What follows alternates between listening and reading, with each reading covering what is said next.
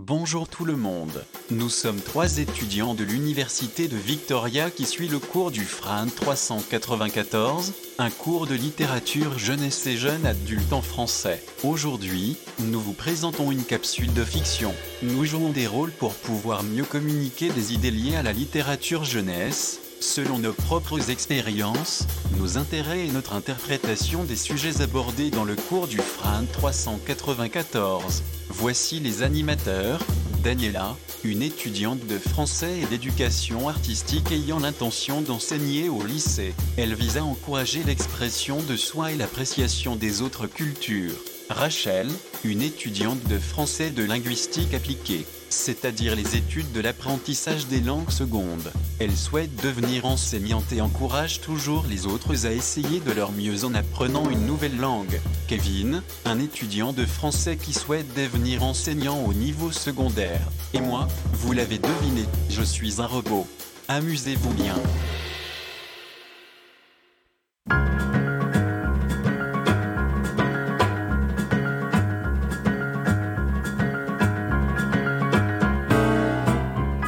Bonjour et bienvenue à l'enseignement supérieur, le podcast dans lequel nous discutons de tout ce qui concerne l'éducation dans le monde moderne. Je suis votre hôtesse, Daniela. Avec la pandémie toujours en plein essor, j'ai reçu beaucoup de demandes d'auditeurs voulant savoir comment aborder des sujets difficiles avec leurs enfants. Dans cet épisode, nous nous concentrerons en particulier sur les étudiants en immersion française au niveau primaire. La discussion d'aujourd'hui se concentrera sur trois sujets interdépendants. Relever les défis de la vie avec vos enfants, les ressources disponibles et les barrières linguistiques quand un parent est unilingue. J'ai deux invités avec moi aujourd'hui, mademoiselle Rachel Bates, une enseignante de deuxième année, et le père de son élève Mia, monsieur Kevin Gordon. Oui, bonjour. Merci de m'avoir invité à votre chronique radiophonique aujourd'hui. Bonjour Daniela et Rachel et merci de m'avoir accueilli. Merci à vous deux. Rachel, pourriez-vous nous expliquer un peu comment vous êtes devenue enseignante? Quels sont vos intérêts dans le domaine d'enseignement? Bien sûr, Daniela. Bonjour à tous, je m'appelle Rachel et je suis une enseignante de deuxième année à une école d'immersion française. Ça fait deux ans que j'ai terminé mes études à l'Université de Victoria et que j'enseigne au niveau primaire. Je m'intéresse surtout à l'acquisition du français langue seconde et aux méthodes d'enseignement diverses pour aider mes élèves à apprendre le français. Peu importe la méthode d'enseignement que j'utilise, je place toujours l'emphase sur la littérature jeunesse. La littérature est un merveilleux outil qui aide à acquérir du nouveau vocabulaire et à exercer les compétences linguistiques que l'élève possède déjà dans sa deuxième langue. Ça fait plusieurs années, mais Rachel et moi avons étudié à l'Université de Victoria ensemble. On a tous les deux suivi le cours français 394, Children's and Young Adult Literature in French, du professeur Pierre-Luc Landry. J'ai hâte d'aborder ce sujet avec vous. Kevin, vous êtes le parent de Mia, une des élèves de Rachel. Comment allez-vous aujourd'hui? Merci Daniela, ça va bien. Merci. Quelle est votre expérience avec le français et comme parent d'une fille qui apprend le français? Oui, j'ai suivi des cours de français au secondaire et à l'université, et j'ai même réussi au DELF B1. Ah, merci à vous. Euh, je ne suis pas très confiant dans mes compétences de français, mais je crois que je suis capable d'aider ma fille Mia avec ses devoirs de deuxième année. À mon avis, apprendre les deux langues officielles du Canada permettrait à Mia d'avoir plus d'opportunités futures en tant qu'emploi et aussi d'aider lors d'un voyage dans un milieu francophone. En fin de compte, euh, j'aime beaucoup passer du temps avec Mia, l'aider à faire ses devoirs et pratiquer le français avec elle. Merci, Kevin.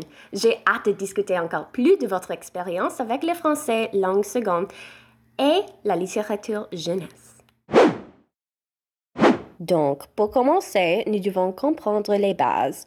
Alors, Rachel, qu'est-ce qu'est la littérature jeunesse? La littérature jeunesse est un concept assez récent. Elle n'est pas en même temps que la littérature générale. Lors de son introduction, sa première intention était de donner une leçon de morale ou de religion aux enfants.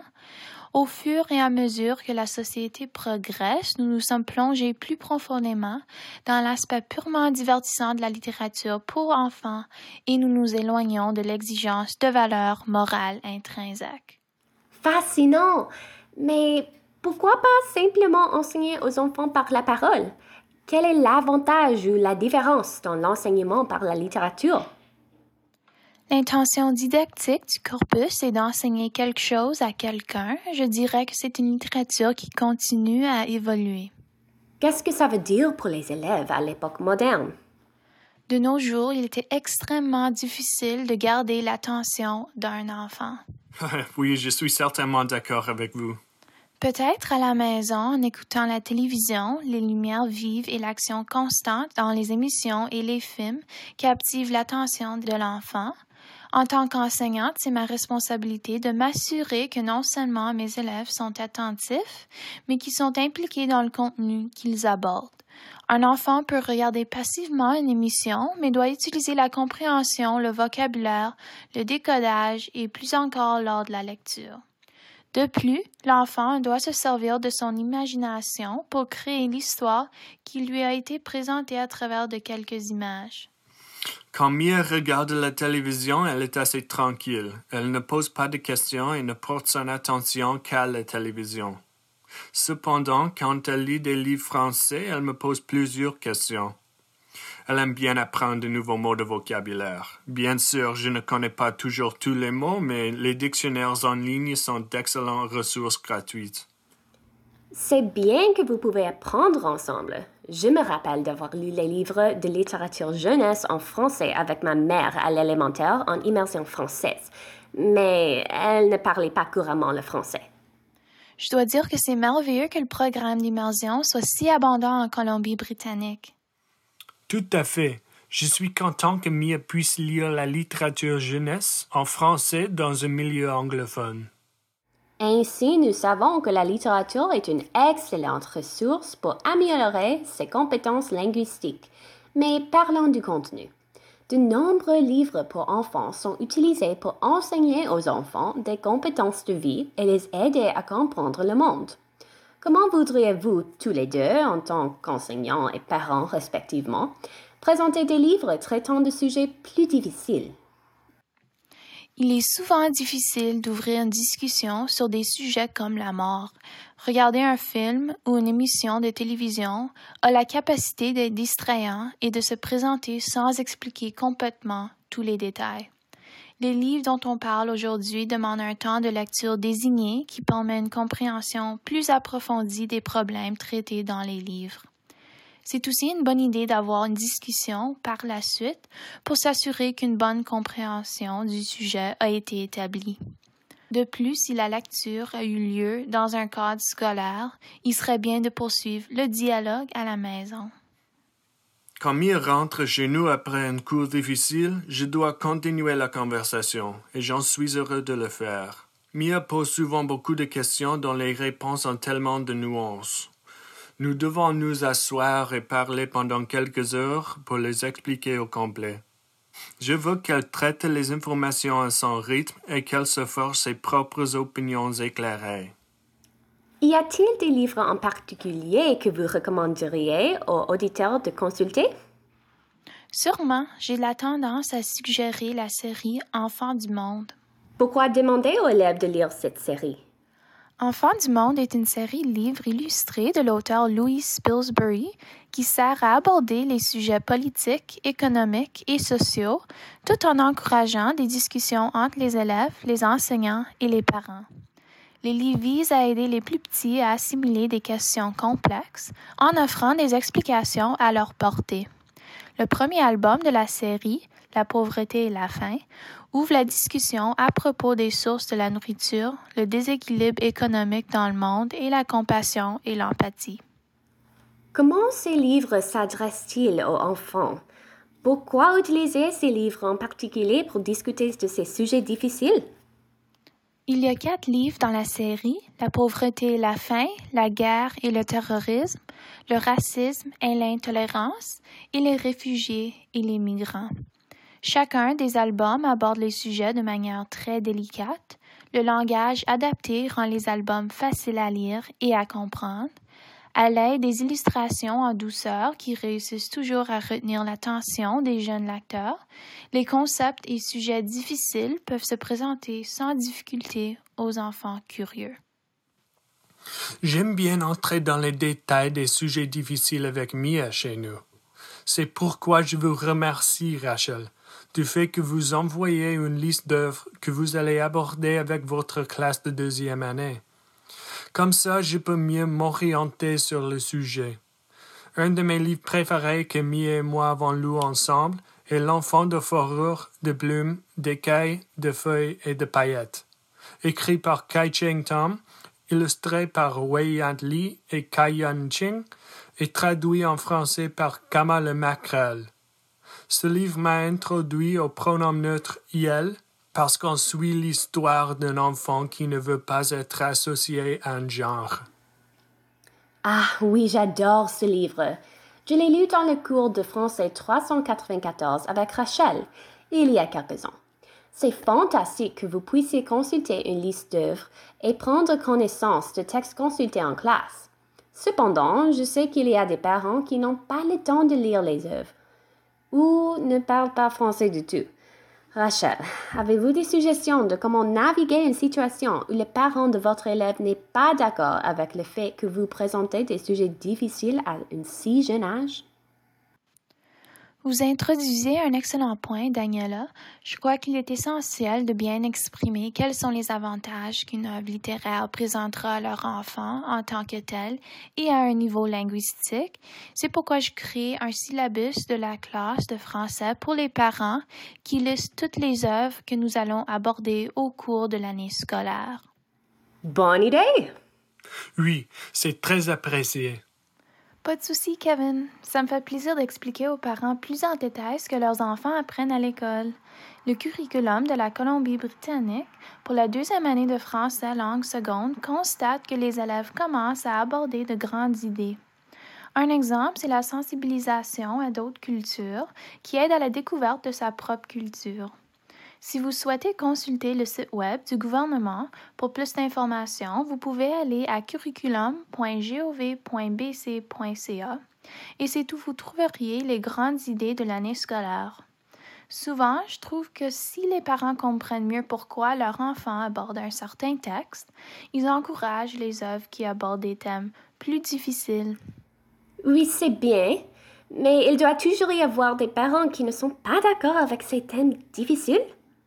Oui, bien sûr. Parfois, les élèves vont avoir un choix de plusieurs textes en groupe de deux, par exemple. Dans ce cas, les élèves peuvent choisir une œuvre qui les intéresse. Mais si les parents hésitent toujours que leurs enfants lisent certains textes, j'offre certainement d'autres œuvres comme alternative. Il est important de noter qu'un des buts de la littérature jeunesse, c'est d'enseigner quelque chose à un enfant.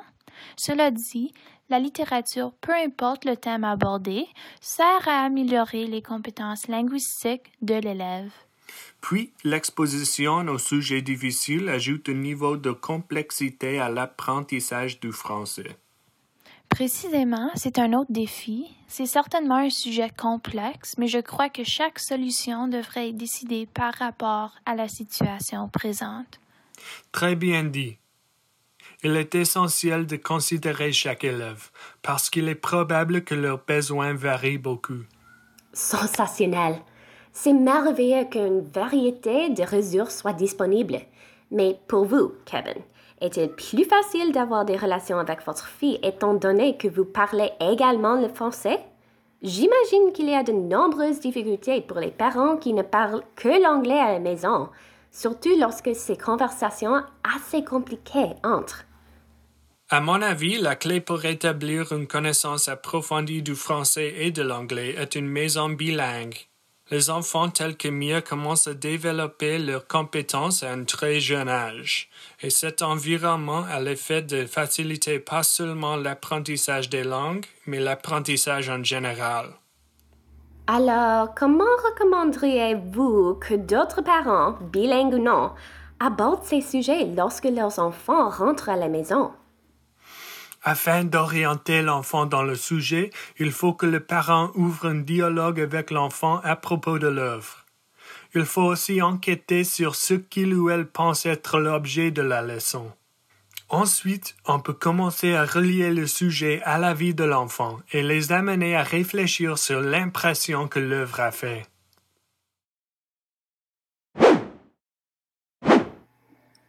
Enfin, j'ai une question de l'une de nos auditeurs, Cathy Bay de Vancouver.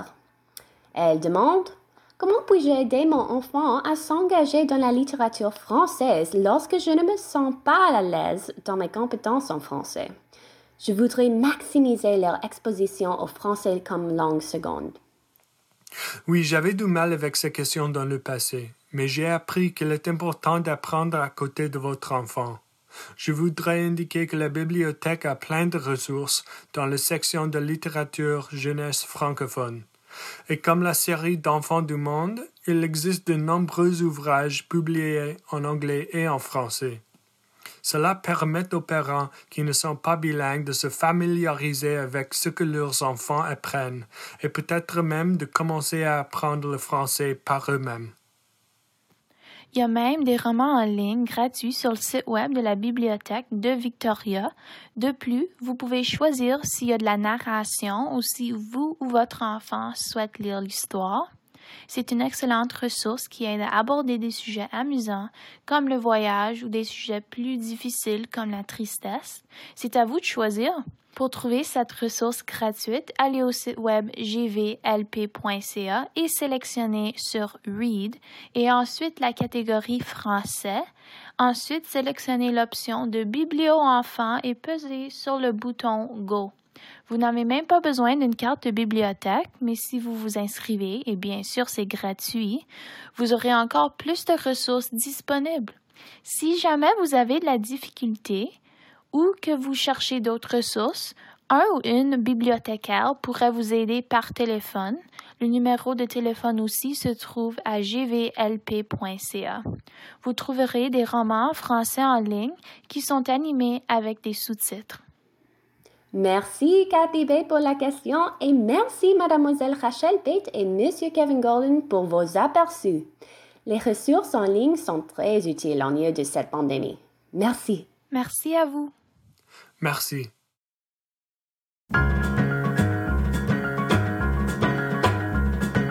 Nous avons couvert de nombreux sujets, ce qui inclut la définition de la littérature pour enfants, comment la littérature est utilisée comme ressource pédagogique et les obstacles que plusieurs parents surmontent non seulement avec un enfant qui étudie une autre langue, mais aussi lorsqu'ils abordent les difficultés de la vie que ces enfants peuvent rencontrer à l'école. Rachel recommande que tous les parents jettent un œil à la série des éditions scolastiques Les Enfants du Monde de Louis Spilsbury et série Robert de 2019, qui se concentre sur l'explication par illustration et en langage simple de nombreuses épreuves que d'autres dans notre monde doivent endurer. De plus, la bibliothèque de Victoria a plusieurs ressources sur leur site web et si vous faites une demande en ligne ou par téléphone. Voici un résumé des ressources que nous avons mentionnées. La série Enfants du monde, écrite et illustrée par Louis Spilsbury et Série Robert. L'enfant de fourrure, de plumes, d'écailles, de feuilles et de paillettes, écrit et illustré par Kai Cheng Tom et Wayant Lee les livres Biblio Enfants disponibles sur le site web gvpl.ca. Merci à Woody Grass Trio de nous avoir laissé jouer leur chanson Christmas in Late pour notre podcast. Merci beaucoup Rachel et Kevin. Ceci conclut l'épisode d'aujourd'hui de l'enseignement supérieur. Rejoignez-nous demain pour un autre regard intrigant sur le système éducatif moderne.